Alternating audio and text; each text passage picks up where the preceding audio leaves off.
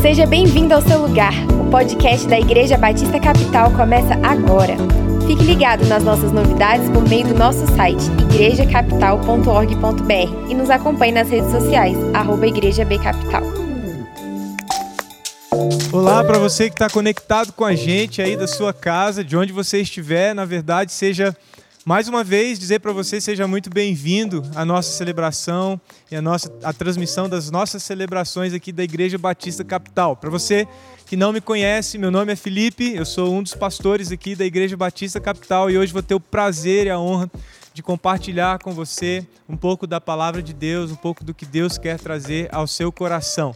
Especialmente neste mês, eu estou abrindo essa série de mensagens no mês muito importante para nós como igreja, o mês de junho. É o mês em que nós comemoramos o aniversário da igreja. E neste ano, o ano de 2020, a igreja está comemorando 50 anos de existência, cinco décadas de história da Igreja Batista Capital, antes conhecida como Terceira Igreja Batista. Então, para você que está com a gente aí, e que tem participado da história, seja a história recente, seja aqui desde quando a, a igreja foi a, inaugurada, foi fundada.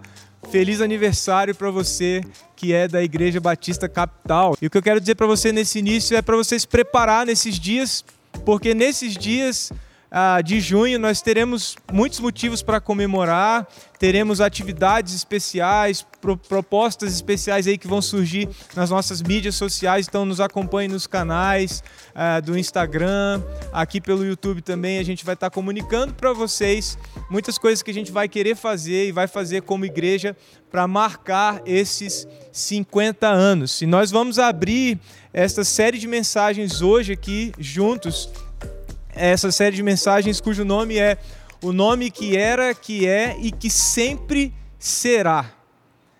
O que, que a gente quer dizer com essa declaração que é tão forte a respeito de Jesus? Jesus, o nome que era, que é e que sempre será. Nós escolhemos falar disso no mês de aniversário da igreja, para lembrarmos que estarmos aqui não é a respeito de nós, de fundarmos e levarmos uma igreja ao longo da história não é um trabalho que diz respeito a nós ou que fala a nosso respeito, mas diz respeito a Jesus. Nós estamos aqui para anunciá-lo, para mostrar ao mundo que ele é o Deus vivo e que ele sempre esteve presente na história e sempre estará presente conosco na eternidade. Hoje, esta mensagem é, trazida do nosso coração, dos pastores aqui da igreja, para o coração da igreja, desejando que você receba esta, este anúncio e que você seja encorajado por essa ideia de que Jesus é uma presença constante na história. Quando nós abrimos a palavra de Deus, quando nós abrimos a Bíblia, o que nós nos deparamos ali é com a presença de Jesus em todos os tempos e não somente nas narrativas presentes naquele trecho da Bíblia que nós chamamos de Novo Testamento, que narra a partir do nascimento de Jesus e até as profecias a respeito da sua segunda vinda, mas Jesus está presente em toda a história soberanamente como um Deus criador e sustentador de todas as coisas, Jesus está presente desde o primeiro momento. O apóstolo João abre o Evangelho de João com uma afirmação muito forte, dizendo que no princípio era o Verbo e o Verbo estava com Deus e o Verbo era Deus. Essa afirmação é uma afirmação profunda, até teologicamente falando. Porque o que o apóstolo João está nos dizendo, está afirmando na abertura do seu evangelho, é que Jesus Cristo é uma presença constante desde o momento da criação. Ele é o próprio Deus Criador. Há alguns anos eu estava no seminário e eu recebi, é, numa das aulas, dois princípios que marcaram bastante uma mudança na minha leitura bíblica. E eu quero compartilhar com você porque talvez esses dois princípios também possam exercer o mesmo papel na sua leitura bíblica. O meu professor de interpretação bíblica ele disse duas coisas que até então eu não tinha, não conhecia e não tinha ouvido antes. A primeira é: a Bíblia interpreta a Bíblia. E ele disse isso para nos ensinar um princípio de interpretação bíblica de que quando nós nos deparássemos com um texto difícil de entender, que a gente se dedicasse então a procurar no, em outros textos bíblicos a histórias e princípios que juntos nos auxiliariam a entender aquele que estava mais difícil para nós entendermos. A Bíblia ajuda a interpretar a própria Bíblia. E aí, o segundo princípio que ele nos ensinou é que a Bíblia, toda ela, é a respeito de Jesus. E eu nunca tinha pensado na Bíblia toda a respeito de Jesus mesmo tendo sido criado na igreja, eu estava muito mais voltado a ver Jesus no Novo Testamento, afinal, é a partir do Evangelho de Mateus, o primeiro livro do Novo Testamento, que a gente encontra a narrativa do nascimento de Jesus, do ministério de Jesus, e então vem as cartas que foram escritas pelos apóstolos, inclusive o apóstolo Paulo, e essas cartas são a respeito do que Jesus ensinou e a aplicação desses ensinamentos de Jesus na vida da igreja. Então eu pensava naturalmente que o Novo Testamento é a respeito de Jesus e que o Antigo Testamento é a respeito de outras histórias, de outras questões. Mas nesse nesse curso que eu fiz no seminário, esse professor me ensinou algo muito rico e que mudou a minha leitura bíblica desde então. Ele disse: Jesus está presente em todo o texto bíblico. A Bíblia é sobre Jesus. E se tem uma coisa que eu gostaria que você hoje recebesse no seu coração, de tudo que eu for falar aqui, é este princípio. A palavra de Deus, a Bíblia, ela é toda preenchida com a presença de Jesus, desde Gênesis até o Apocalipse. E por isso eu quero abrir lendo com você um texto de Colossenses, não é o texto no, qual nós vamos refletir hoje, nós vamos abrir alguns textos da Bíblia no Antigo Testamento, mas eu quero abrir com dois trechos do Novo Testamento. O primeiro está em Colossenses, capítulo 1, versos 15 a 17. O apóstolo Paulo diz assim: O Filho é a imagem do Deus invisível e é o supremo sobre toda a criação. Pois por meio dele todas as coisas foram criadas tanto nos céus como na terra. Todas as coisas que podemos ver e as que não podemos, como os tronos, reinos, governantes e as autoridades do mundo invisível, tudo foi criado por meio dele e para ele. Ele existia antes de todas as coisas e mantém tudo em harmonia. Jesus é esta presença suprema desde a criação, desde antes das coisas criadas. As histórias que nós lemos no Antigo Testamento são histórias que Deus soberanamente arquitetou para revelarem progressivamente quem é Jesus Cristo, quem seria então, num futuro na história, o Messias a ser revelado. Jesus está presente nos textos do Antigo Testamento, Jesus está presente em todos os textos da Bíblia. Eu lembrei de uma citação de um dos grandes pregadores do passado, chamado Charles Spurgeon. E ele diz o seguinte: O modo certo de pregar é o seguinte: de cada aldeia minúscula na Inglaterra, não importa em que região, sempre sai, com toda certeza, uma estrada para Londres.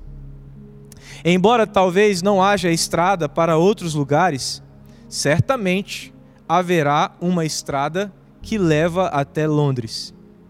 Da mesma forma, de cada texto na Bíblia há uma estrada que leva a Jesus Cristo. E o modo certo de pregar é simplesmente dizendo: como posso, tomando esse texto como ponto de partida, chegar até Jesus Cristo e então ir pregando pela estrada afora. Eu acho essa citação maravilhosa porque o pastor Charles Spurgeon está deixando este princípio para nós. Jesus está presente em cada texto da Bíblia, porque Ele é o Verbo que se encarnou, Ele é a palavra de Deus encarnada. Se você olhar uma história também muito interessante no Evangelho de Jesus, uh, nos evangelhos que contam a respeito de Jesus, lá em Lucas capítulo 24, no verso 27, nós estamos dentro de uma cena em que dois discípulos estão caminhando, saindo de Jerusalém em direção a Emaús. E eles estão, os dois, entristecidos e lamentando o fato de que Jesus Cristo havia morrido na cruz. E eles estavam sem esperança, cabisbaixos, saindo de Jerusalém com, com um sentimento de fracasso e de derrota, porque aquele homem que eles seguiram por algum tempo havia sido injustiçado, morto e humilhado diante de todos. E para quem não sabe a história, eles se encontram com um outro homem na estrada e, sem saber, os dois discípulos estavam ali com Jesus já ressurreto. E Jesus começa a conversar com eles. E nesse verso 27 do capítulo 24, há uma, uma observação do autor Lucas. Ele diz assim: Então Jesus os conduziu por todos os escritos de Moisés e dos profetas, ou seja, isso é uma referência ao Antigo Testamento. Ele está dizendo, explicando o que as Escrituras diziam a respeito dele. O próprio Jesus está aqui mostrando a dois discípulos que toda a Escritura, toda a Bíblia era a respeito dele mesmo. Ele abre então as histórias desde Moisés, Pentateuco, os cinco primeiros livros da Bíblia e todos os livros do Antigo Testamento e começa a mostrar para aqueles dois discípulos as profecias, as histórias, como cada detalhe narrado na Bíblia era a respeito de Jesus. E daqui a gente já tira um princípio muito importante que eu quero que você aplique para a sua vida já de imediato. A Bíblia, esse livro grande, cheio de histórias, que foi escrito ao longo dos tempos, em culturas diferentes, em situações diferentes, a coleção dessas histórias, toda ela é a respeito de Jesus. E quando nós entendemos que a Bíblia é a respeito de Jesus, nós então nos encontramos mais facilmente e mais profundamente com o propósito que Deus tem para revelar na palavra que ele deixou para nós, na Bíblia. E qual é o princípio que eu quero que você transforme para a sua vida a partir disso? É que assim como a Bíblia tem como centro a pessoa de Jesus Cristo, e assim ela, como texto, encontra o seu propósito, nós também precisamos fazer isso com a nossa vida. Nós precisamos fazer da nossa vida uma vida a respeito de Jesus Cristo. Ele precisa ser o centro de tudo que você faz. Ele precisa ser a razão da sua existência. Ele precisa ser a maior paixão do seu coração. Ele precisa estar em todas as nossas ações, palavras, olhares, em tudo que nós tocarmos, fizermos. A presença de Jesus precisa estar reinante ali. E quando nós conseguimos fazer da nossa vida uma vida completamente centrada em Jesus Cristo, aí eu e você estaremos encontrando de fato o propósito para o qual existimos. Assim como a Bíblia encontrou o seu propósito sendo a respeito de Jesus, eu e você também encontraremos o nosso, fazendo da nossa vida uma vida a respeito de Jesus. E aí eu quero que você receba hoje três princípios, três encorajamentos, três convites a partir do entendimento de que Jesus estava na história desde antes do seu nascimento, a presença do Filho estava na história da humanidade, na história do seu povo.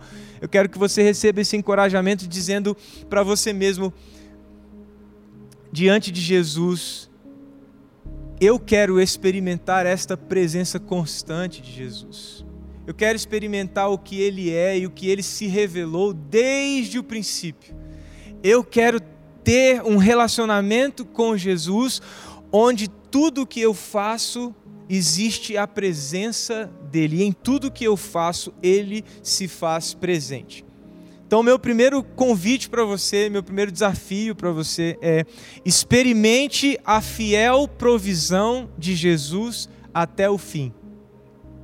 Experimente a fiel provisão de Jesus até o fim. Jesus Cristo sempre foi a providência de Deus para as nossas maiores necessidades.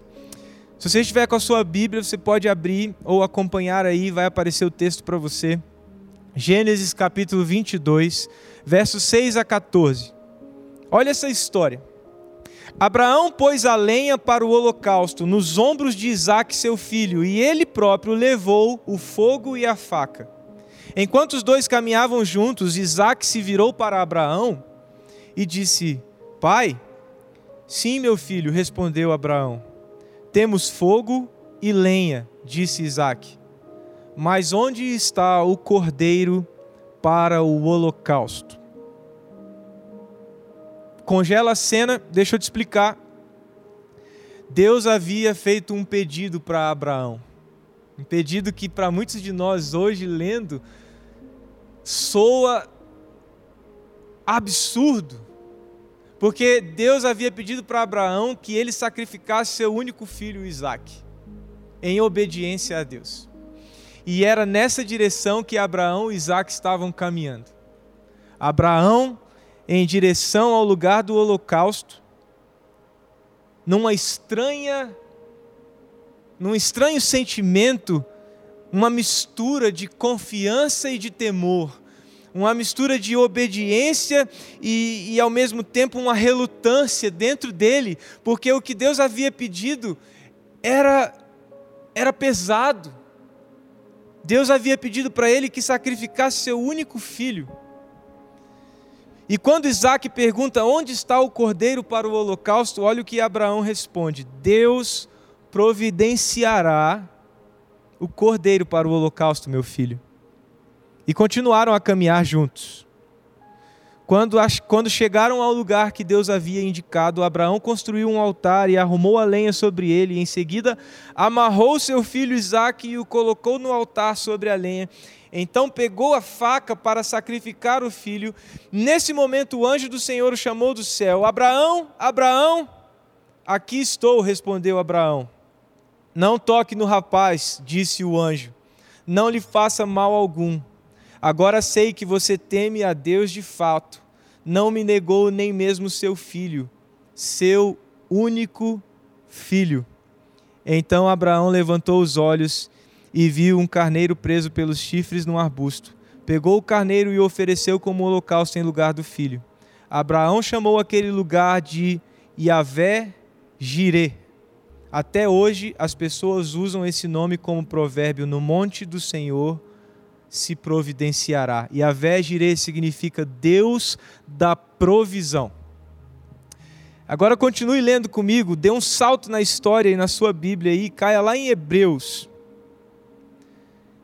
Texto de Hebreus capítulo 11, versos 17 a 19 diz assim: Pela fé Abraão, ao ser posto à prova, ofereceu Isaque como sacrifício Abraão, que havia recebido as promessas, estava disposto a sacrificar seu único filho. Embora Deus lhe tivesse dito: Isaque é o filho de quem depende sua descendência.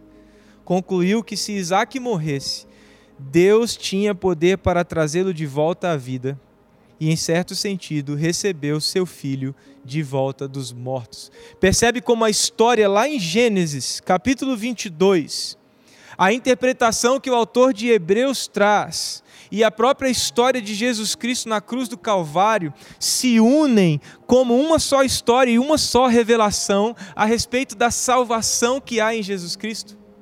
Percebe que desde o início, desde o primeiro livro da Bíblia, Deus tinha a intenção de comunicar o seu amor e o seu plano de salvar o homem através de um sacrifício, de um sacrifício profundo.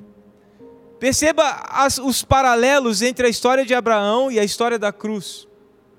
Isaac era o único filho de Abraão, assim como Jesus é o único filho de Deus, e ele mesmo disse a Nicodemos lá no capítulo 3, verso 16 do Evangelho de João, Deus enviou o seu filho ao mundo, para que todo aquele que nele crê não pereça, mas tenha a vida eterna. Seu único filho, Deus deu como um sacrifício em nosso favor. Aqui, nesse momento da história, em Abraão, a Bíblia está, está prefigurando Jesus Cristo. Em Abraão e em Isaac está sendo revelada a história da salvação, de que um inocente morreria no lugar do culpado, que um inocente seria entregue no lugar do pecado daqueles que realmente deveriam ser castigados. E o profeta Isaías diz isso: que pelas feridas e pelas pisaduras de Jesus nós fomos sarados. Eu quero que você então, diante desta palavra, que você faça essa oração de pedir a Deus e dizer: Senhor, me ensina a esperar em Ti para experimentar essa Tua fidelidade. Porque Abraão fez exatamente isso diante do pedido que para nós soa como absurdo de sacrificar o seu próprio filho, e com certeza para Abraão também soou. Diante da pergunta do seu filho, quando diz: Pai, tudo está aqui para o holocausto, menos o sacrifício. E então Abraão diz: Deus providenciará, meu filho. Quantas vezes nós estamos diante de situações em nossas vidas em que nós levantamos para o céu e, perguntando, e perguntamos o que há mais para acontecer. Eu não tenho mais nada a oferecer. E Deus está querendo provar você, para que você experimente quão fiel Ele é. E muitas e muitas vezes precisamos passar pela mais difícil experiência pela eminência da mais dura perda, para então provarmos o poder que Deus tem para prover todas as nossas necessidades. Talvez você, nesse tempo de pandemia, de, de isolamento, muitas pessoas perdendo seus empregos, muitas pessoas tendo que lidar com uma escassez para a qual não estavam preparadas. Talvez o seu coração esteja angustiado, como alguém que está lidando com perdas para as quais você não tinha se preparado. Imagine Abraão teve seu filho como resposta a uma promessa que ele havia recebido, e então, diante desse filho já ali, presente, a promessa cumprida, então ele recebe o desafio, o pedido de então abrir mão disso. Eu ouvi histórias recentemente de pessoas que passaram anos planejando empreender. Recentemente, uma pessoa compartilhou comigo que sua sócia era uma pessoa que trabalhava no serviço público e passou anos planejando empreender. E quando decidiu então empreender, na, no mês seguinte ao início da sua empresa, entramos em quarentena. E a pessoa então está lidando com uma escassez para a qual ela não estava preparada. Mas às vezes é nesse momento que nós vamos ter a oportunidade de provar a presença de Jesus a prover as nossas necessidades. Assim como Abraão provou e assim como nós entendemos hoje que a história de Abraão não era só sobre Abraão e Isaac, mas a história de Abraão era um anúncio, um prenúncio da história da salvação em Jesus Cristo. Segundo, encontre seu real propósito em Jesus. Encontre seu real propósito em Jesus. E aqui nós vamos nos deparar com uma das minhas histórias preferidas da Bíblia desde criança. A história de um jovem chamado José do Egito. Por que ele é conhecido como José do Egito? Primeiro, para diferenciar do outro famoso José, que foi pai de Jesus, casou-se com Maria. Mas por que também ele é conhecido como um José do Egito? Porque a história dele a fantástica história de superação deste, deste personagem bíblico, ela se encerra com ele sendo colocado no mais alto lugar do mais poderoso império do seu tempo. José fora vendido pelos seus irmãos como escravo, e esses irmãos que o venderam como escravo disseram ao seu pai Jacó que ele havia morrido. José é levado como escravo para o, para o Egito, e depois de uma saga que ele vive naquele contexto, ele chega a governador de todo o Egito. O que significa esse cargo naquele tempo? O imperador não queria ter o trabalho de gerir o império. Então ele nomeava alguém para ter o trabalho de tomar decisões, de gerir o, o, os recursos e tudo que, que era, era, era providenciado naquele contexto de riqueza em que o Egito estava ele nomeava alguém para que essa pessoa ficasse responsável para tomar as decisões do dia a dia, as decisões mais difíceis, mais desgastantes.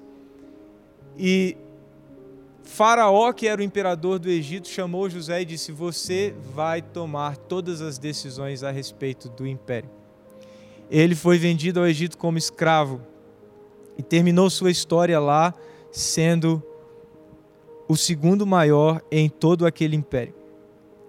E quando ele está lá nessa posição, ele tem um reencontro com seus irmãos. Seus irmãos, por causa da fome e da escassez que tinha assolado a região em que eles viviam, tiveram que viajar até o Egito para buscar mantimentos.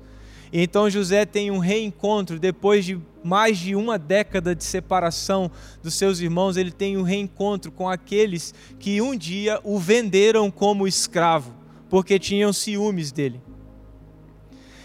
Esses irmãos têm medo de José e do que José poderia fazer com eles, até porque no primeiro momento eles nem reconheceram a José.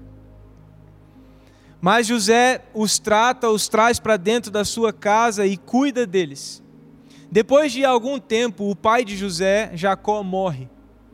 E quando o pai de, de José morre, José e seus irmãos, esses irmãos voltam a temer o que poderia acontecer com eles porque eles acreditavam que a presença do pai, a presença de Jacó, é que impedia José de fazer o mal a eles. Então, como Jacó havia morrido, agora José, sendo poderoso como ele era, poderia então, enfim, fazer o mal e se vingar de todo o mal que eles tinham feito contra ele mesmo. E nós nos deparamos agora nesse trecho que eu vou ler, nesse momento em que os irmãos estão com medo do que José pode fazer, e então José dá uma resposta a eles. Gênesis capítulo 50, versos 19 a 21. José, porém, respondeu: Não tenham medo de mim. Por acaso sou Deus para castigá-los? Vocês Tenha muita atenção nessa parte aqui que eu vou ler agora. Vocês pretendiam me fazer o mal, mas Deus planejou tudo para o bem.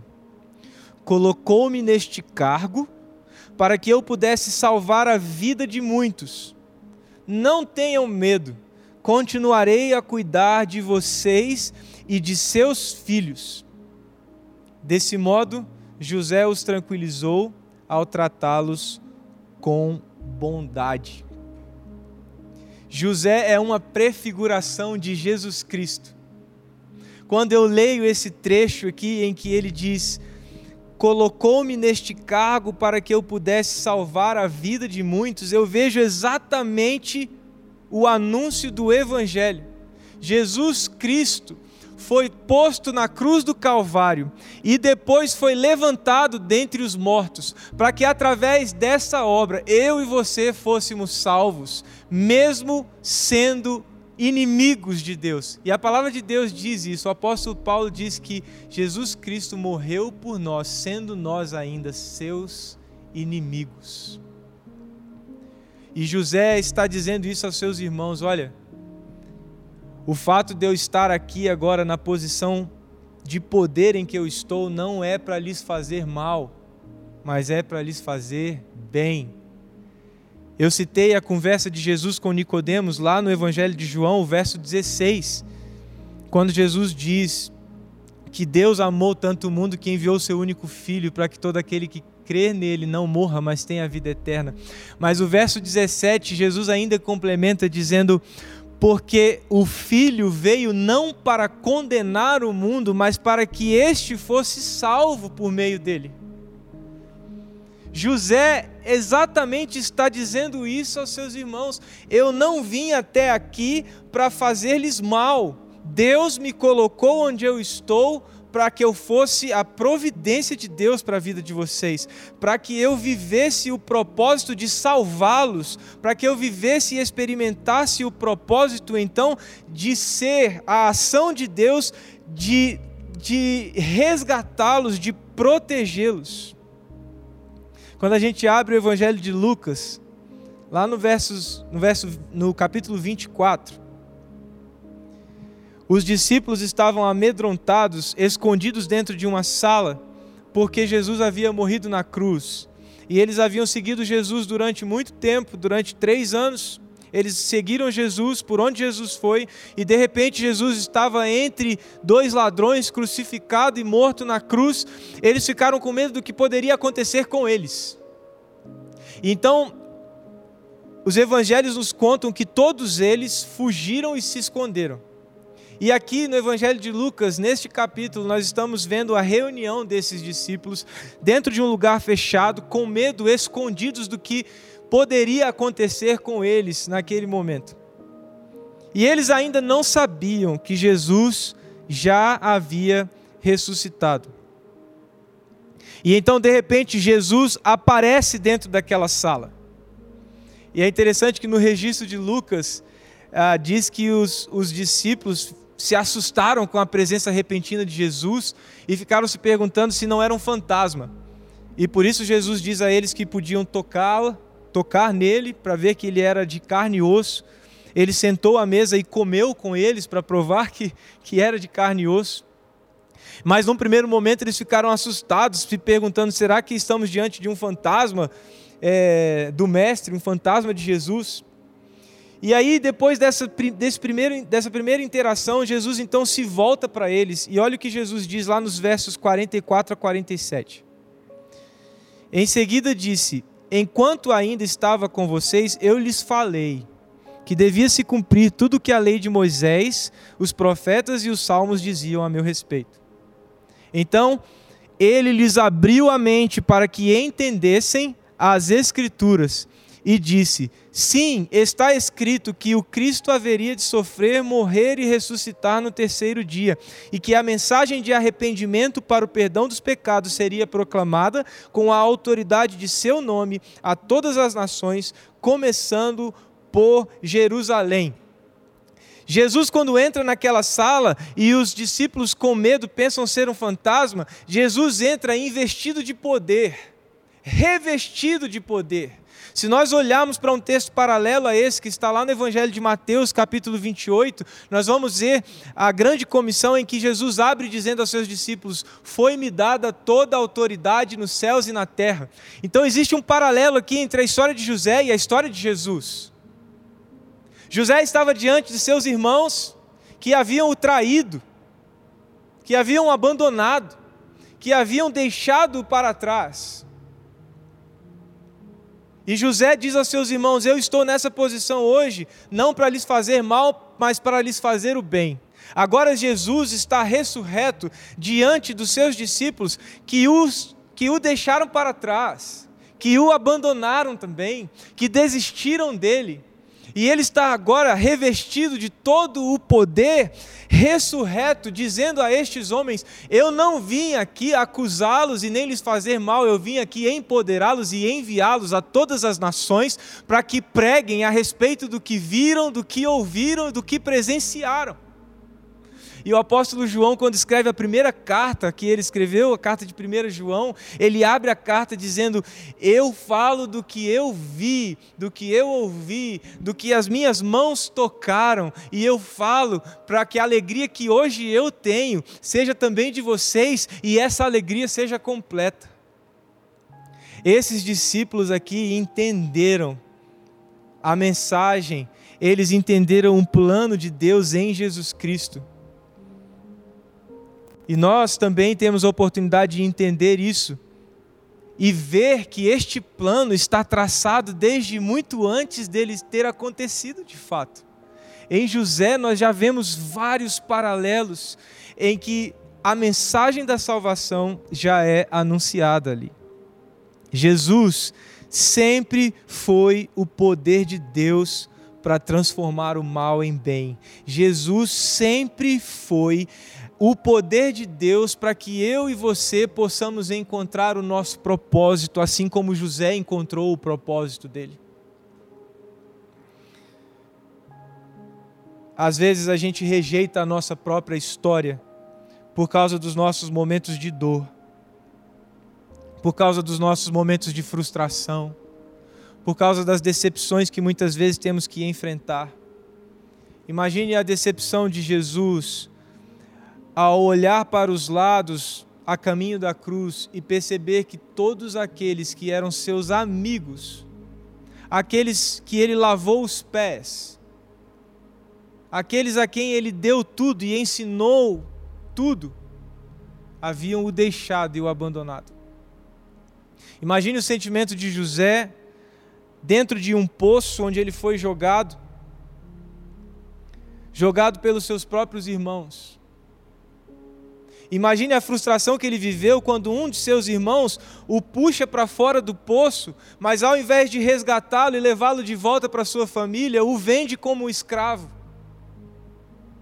Ele já estava decepcionado por ter sido jogado no poço pelos seus irmãos. E então vive uma nova frustração quando, tirado do poço, é vendido como escravo. Imagina ter que lidar com todas essas frustrações e decepções. E ele teve que lidar com isso. E teve dificuldades para lidar com isso.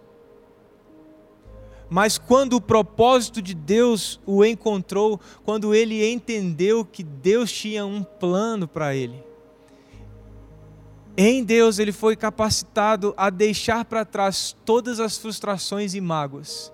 E ao invés de transformá-las em dores e feridas abertas, as transformou em um potencial para ser usado por Deus na vida dos seus irmãos, na vida do seu povo na história da humanidade.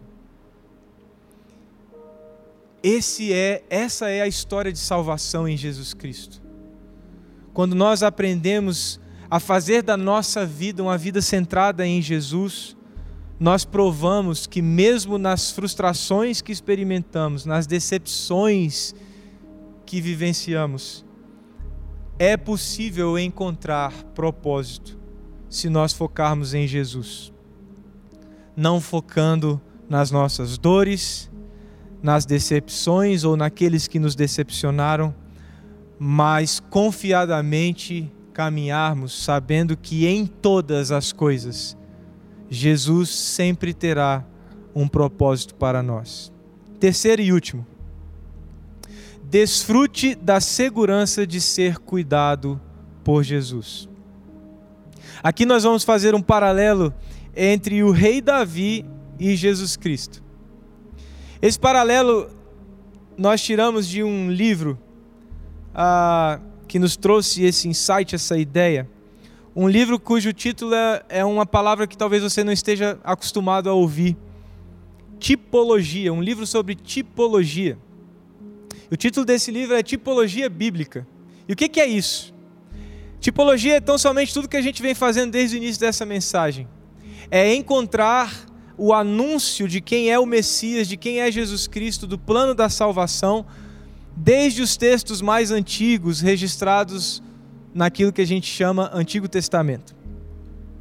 E nesse livro que eu usei para pesquisa, junto com o pastor Jairo, nós nos deparamos com esse paralelo lindo entre a figura do rei Davi como um pastor de ovelhas e a figura de Jesus como o pastor da parábola em que, que, que ele conta lá no capítulo 15 do Evangelho de Jesus. Olha só o que o rei Davi diz a Saul. Antes de ir ao encontro, antes de ir enfrentar o gigante filisteu Golias. Davi disse a Saul, 1 Samuel 17, 32 a 37. Davi disse a Saul: Ninguém se preocupe por causa desse filisteu. Seu servo vai lutar contra ele. Saul respondeu: Você não conseguirá lutar contra esse filisteu e vencer. É apenas um rapaz, e ele é guerreiro desde a juventude. Davi, porém, insistiu. Olha o que Davi diz: Tomo conta das ovelhas de meu pai, e quando um leão ou um urso aparece para levar um cordeiro do rebanho, Vou atrás dele com o meu cajado e tiro o cordeiro de sua boca. Se o animal me ataca, eu o seguro pela mandíbula e dou golpes nele como o cajado, com o cajado até ele morrer. Fiz isso com o leão e o urso, e farei o mesmo com esse filisteu incircunciso, pois ele desafiou os exércitos do Deus vivo. E disse ainda: O Senhor que me livrou das garras do leão e do urso, também me livrará desse filisteu. Por fim Saul consentiu. Está bem, então vá, disse, e que o Senhor esteja com você. Mas eu quero um destaque aqui grande a sua atenção sobre essa história que Davi conta aqui a respeito do resgate de um cordeiro. Ele diz: quando um leão ou urso vem e leva um cordeiro do meio do rebanho, eu vou atrás desse cordeiro e eu tiro o cordeiro da boca do leão e o defendo e o protejo. Olha o que está escrito no Evangelho de Lucas, capítulo 15, versos 3 a 7. Então Jesus lhes contou esta parábola: Se um homem tiver cem ovelhas e uma delas se perder, o que acham que ele fará? Não deixará as outras noventa e nove no pasto e buscará a perdida até encontrá-la?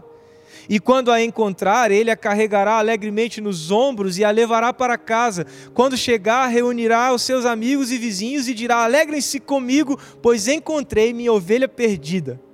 Da mesma forma, há mais alegria no céu por causa do pecador perdido que se arrepende do que por 99 justos que não precisam se arrepender que eu quero que você guarde, seja encorajado hoje neste encontro aqui, é desfrute da segurança de ser cuidado por Jesus. Desfrute da segurança de ser cuidado por Jesus. Além dessa parábola que Jesus conta, eu me lembro do momento no Evangelho de João em que Jesus, voltando-se para aqueles a quem ele pregava, a multidão a quem ele pregava, ele faz uma afirmação forte.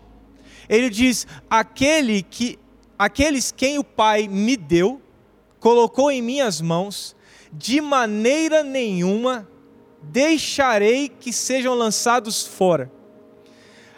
A afirmação de Jesus é muito forte, é como se ele dissesse: Eu agarro aqueles que são meus, e quando eu os agarro em minhas mãos, nenhuma força é capaz de tirá-los, porque eu os tenho em minhas mãos. É esse Jesus que está aqui hoje diante de você.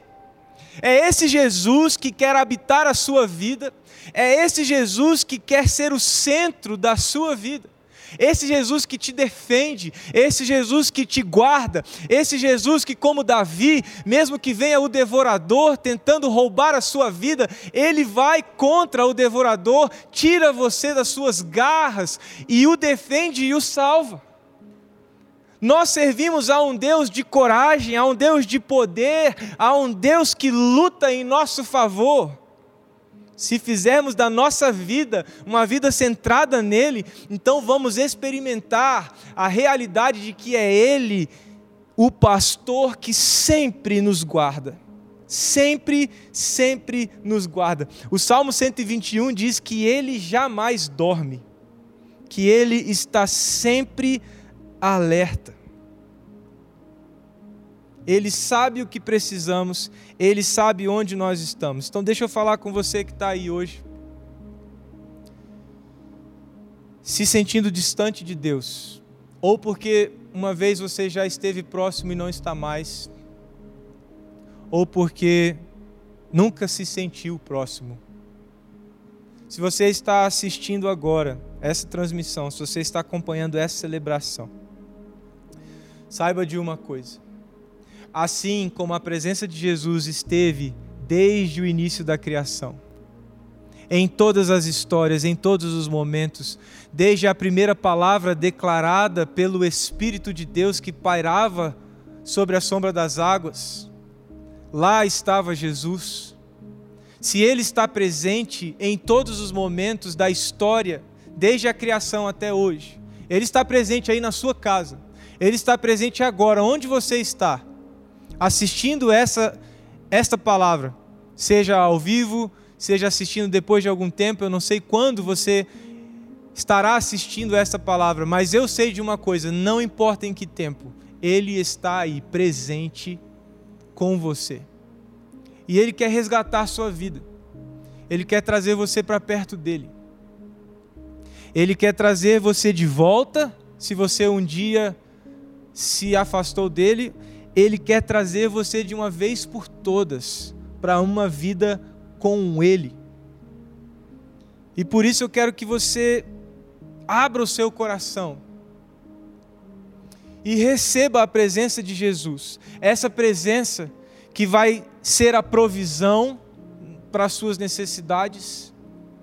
Essa presença que vai fazer você se encontrar com o seu verdadeiro, seu real propósito de vida.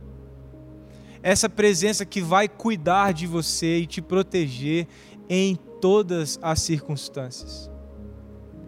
O Evangelho de Mateus, capítulo 9, versos 35 e 36 diz assim: Jesus andava por todas as cidades e todos os povoados da região, ensinando nas sinagogas, anunciando as boas novas do reino e curando todo tipo de enfermidade e doença.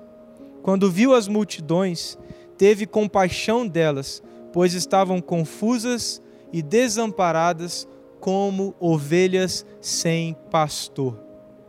Eu li esse trecho da Bíblia e eu pensei muito no que eu tenho visto ah, nos canais de TV, nas, na rádio, na, na internet, em tudo que circunda os assuntos relacionados a essa crise gerada pela pandemia, essa crise que se estende não só à, à saúde, mas à questão de de eco, econômica, questões políticas, é, é, questões é, de fronteiras. E a sensação que eu tenho é que as pessoas estão num sentimento comum de confusão, todos perdidos. Às vezes sabem como lidar, às vezes não sabem como lidar. Às vezes acham que o pico da doença aqui no Brasil vai ser em um dia, depois falam que vai ser em outro. As informações se confundem, as informações se misturam e a gente fica numa sensação de não termos certeza de nada, de como vai ser o futuro, de como as coisas vão acontecer. E eu lembrei desse olhar de Jesus. Jesus estava olhando para uma multidão que vivia um sentimento talvez semelhante ao que muitos de nós estamos agora. Esse sentimento de confusão, de nos sentimos perdidos, sem direção, sem o um norte. Mas a palavra de Deus nos mostra aqui que quando Jesus observa isso, ele vai até lá. E percebendo que essas pessoas são como ovelhas sem pastor, ele então se apresenta para cuidar delas, para suprir suas necessidades, para fazê-las encontrarem-se com o amor e com o propósito que Deus tem para a vida delas. E é isso que Jesus quer fazer com você hoje. Ele quer cuidar de você, ele quer te envolver e suprir suas necessidades mais profundas e talvez até, até as mais triviais. Mas Ele quer ser o centro da sua vida, assim como Ele é o centro da palavra, assim como Ele é o centro da história, Ele também quer ser o centro da sua vida.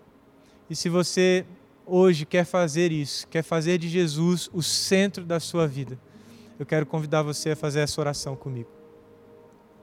Senhor Jesus, Assim como o Senhor é o centro da história, assim como o Senhor é o centro da revelação presente na Bíblia, vem ser o centro da minha vida. Vem ser o centro da minha casa, do meu lar, da minha própria história. Vem ser a provisão que eu preciso, a direção que eu busco e a proteção para todos os momentos difíceis que eu venha a passar. Eu peço tão somente que o Senhor venha morar em mim e torne-se então o centro da minha vida. Em nome de Jesus. Amém.